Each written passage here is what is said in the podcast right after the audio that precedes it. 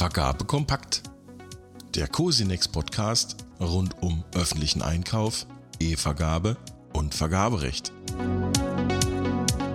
Herzlich willkommen zu Vergabe Kompakt, dem Vergaberechtspodcast aus dem Hause Cosinex. Ich freue mich heute einmal mehr einen Gast bei Vergabe Kompakt begrüßen zu dürfen, nämlich den Cosinex Geschäftsführer Carsten Klippstein. Hallo Carsten. Mm, hallo Wolf, schönen guten Morgen. Carsten, guten Morgen. Du bist heute bei uns, um einen Ausblick in das begonnene Vergabejahr 2023 zu unternehmen. Das hast du ja in Form eines Blogbeitrags bereits getan, nämlich in dem bewährten Format Das Vergabejahr im Ausblick Anfang des Monats im Cosinex-Blog erschienen. Was ist denn aus deiner Sicht das große Thema, das dieses Jahr bestimmen wird? Oder gibt es sogar mehrere? Ja, das lässt sich heute leider noch nicht abschließend sagen, ob es eins äh, oder mehrere Themen gibt. Jedenfalls eins gibt es, das sind die äh, EU-E-Formen. Reforms, also die Umstellung auf die neuen Vorgaben des Amts für Veröffentlichung der EU bzw. der Kommission im Blick auf EU-weite Vergabeverfahren, die auch durchaus insbesondere bei losweisen EU-weiten Vergabeverfahren, also mitunter größeren, komplexeren Projekten, ganz praktische Auswirkungen für Vergabestellen haben können. Ob die dann positiv sind oder nicht, bleibt abzuwarten. Und ähm, was so ein bisschen ja jetzt ähm, äh, zwischen den Tagen, wie man so schön sagt, reingekommen ist, im Zuge der äh, Konsultation des äh, Bundeswirtschaftsministeriums zu einem möglichen oder sicherlich geplanten Vergabetransformationspaket ist das Thema, ähm, von dem ich noch nicht abschätzen kann, ob da nicht die ersten Auswirkungen in Form von, von Rechtsänderungen auch in diesem Jahr schon drohen oder, oder man sich darauf freuen darf. Schauen wir vielleicht erstmal auf die E-Forms. auch dazu gibt es ja bereits einen Beitrag im Cosinex-Blog, einen FAQ, in dem wir versuchen, möglichst viele verschiedene Fragen zu beantworten. Unabhängig davon kannst du vielleicht nochmal versuchen, so knapp wie möglich zu erläutern, was sind eigentlich E-Forms? Was steht da für eine Änderung bevor aus Sicht von Vergabestellen. Der Begriff der EU-E-Forms wird von ähm, der EU-Kommission bzw. vom Amt für Veröffentlichungen äh, verwendet, um die neuen Vorgaben zu beschreiben, äh, die die neuen Vorgaben im Hinblick auf die Daten, die bei EU-weiten Vergabeverfahren zu erfassen und an das Amt für Veröffentlichungen zu übermitteln sind. Ähm, und hier werden sich sowohl Verfahrensangaben ändern in struktureller Hinsicht, im Hinblick auf den Umfang, äh, gerade im Hinblick auf den Umfang, äh, was die Angaben je los angeht. Aber es ändert sich auch die technische, die technischen Grundlagen, insbesondere für uns als äh, technischer Partner der Vergabestellen, der die umsetzen muss und auch die Datenübermittlung umsetzen muss. Hinzu kommt, dass der Bund plant, dass die Übermittlung der Bekanntmachung nicht mehr direkt an das Amt für Veröffentlichung erfolgt, sondern über eine sogenannte Datendrehscheibe als Annex zum Bekanntmachungsservice. Ich weiß, viele, viele Begriffe auf einmal. Ähm, der Bund äh, als Datendrehscheibe dann oder über die Datendrehscheibe die Übermittlung an das Amt für Veröffentlichung übernimmt. Genau, dieser Bekanntmachungsservice des Bundes wurde ja auch vor einigen Wochen angekündigt, soll, wenn ich es richtig verstanden habe, im Prinzip die Ausschreibungen, die aus allen Teilen der Republik kommen, sozusagen vereinheitlichen und auf eine Plattform führen und dann bestenfalls wohl auch die Auffindbarkeit erleichtern. Kann man das so wiedergeben oder ist das ja, das ist eine Funktion äh, äh, der Plattform. Die, die Begriffe der einzelnen Module dieser Plattform ähm, hat sich nach meiner Beobachtung, unserer Wahrnehmung über die letzten Woche immer so ein bisschen geändert. Da kommen wir, sind wir noch nicht ganz hinterhergekommen. Aber die zentrale Auffindbarkeit von Bekanntmachungen äh, ist sicherlich eine der Kernfunktionen und eine weitere Kernfunktion, ähm, die übernommen werden soll an der Stelle oder die angeboten werden soll, ist die Aggregation EU-weiter Bekanntmachungen und deren Übermittlung an das äh, äh, an die EU. Ich sage jetzt mal abgekürzt an das Amt für Veröffentlichung. Ja. Kommen wir zu dem sogenannten Transformationspaket des Bundes. Das ist ja quasi die Eigenbezeichnung, die das äh, Wirtschafts- und Klimaschutzministerium dafür gewählt hat. Da läuft, wie du eingangs gesagt hast, eine Konsultation, zu der interessierte Bürger und Organisationen aufgerufen sind, sich zu beteiligen.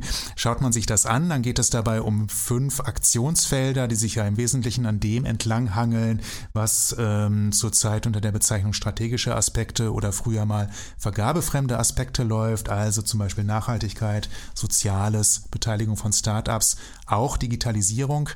Ähm, was glaubst du, ähm, was kommt da auf uns zu? Auch vielleicht mit Blick auf die, auf unsere Lösungen. Wird das dann im Nachgang den Status einer Vergaberechtsreform 2023 haben oder wird das ähm, eher den Charakter von Stückwerk haben? Also inkrementelle Weiterentwicklung, soweit man das jetzt überhaupt schon sagen kann.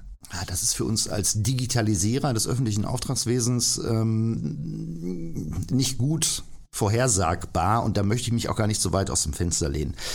Ich stelle allerdings fest, und das freut mich sehr, dass ähm, nachdem das Thema öffentliches Auftragswesen, Vergaberecht bereits im Koalitionsvertrag einen außergewöhnlich hohen Stellenwert bekommen hat, so war damals ja auch schon unsere Einschätzung auch im Blog, dass nun zum ersten Mal, seitdem wir Vergaberecht verfolgen, hier anscheinend eine Vergaberechtsreform angegangen wird und, und Themen angegangen werden, ohne dass es einen externen Druck in Form von EU-Richtlinien oder Vorgaben gab. Also jedenfalls in dem Umfang erstmals. Und das finde ich jetzt erstmal à la Bonheur. Ähm, völlig unabhängig davon, ähm, äh, ob das allen gefällt, was dann am Ende bei rauskommt.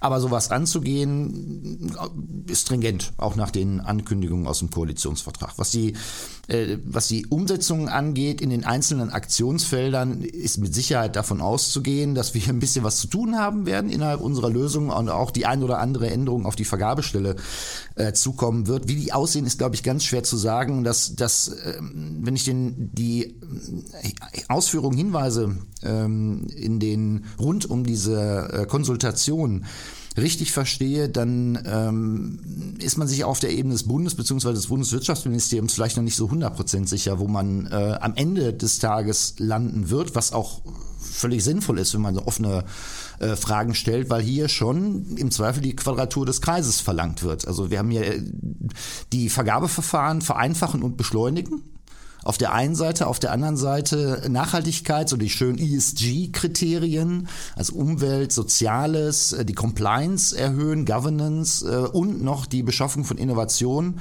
Aber wie gesagt, die Vergabeverfahren sind am Ende dann einfacher und schneller. Also das unter einen Hut zu bringen, äh, wird sicherlich eine spannende Herausforderung, beziehungsweise am Ende des Tages nicht möglich sein. Aber ich denke, das wissen die Beteiligten oder diejenigen, die sich dafür verantwortlich zeichnen, selber. Ähm, umso richtiger im Rahmen einer Konsultation erstmal zu fragen, was denn die Praxis davon hält.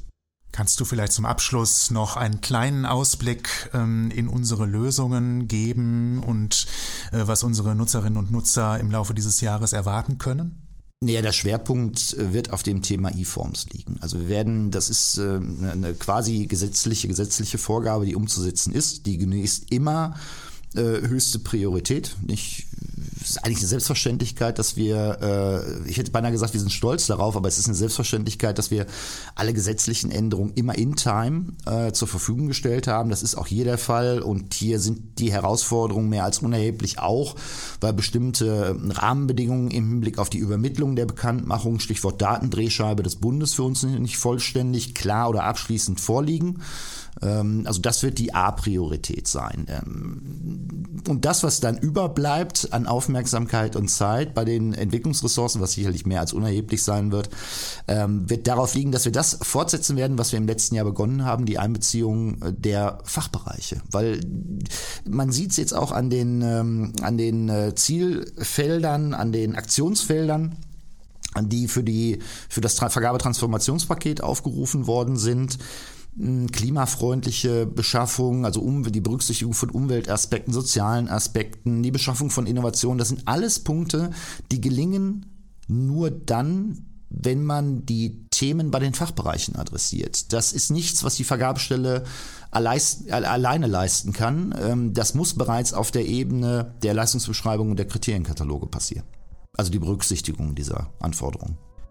Dann bedanke ich mich für diesen ebenso fundierten wie kompakten Ausblick in das Vergabejahr 2023, lieber Carsten. Ähm, Sie, liebe Hörerinnen und Hörer, hören uns schon in gut zwei Wochen wieder, dann mit dem gewohnten Rückblick in den Vergabemonat Januar. Bis dahin eine gute Zeit.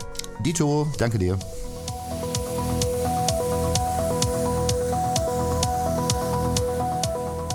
Das war Vergabe kompakt der Cosinex Podcast rund um öffentlichen Einkauf, E-Vergabe und Vergaberecht. Mehr zu den Nachrichten aus dieser Ausgabe und viele neue Beiträge finden Sie unter blog.cosinex.de.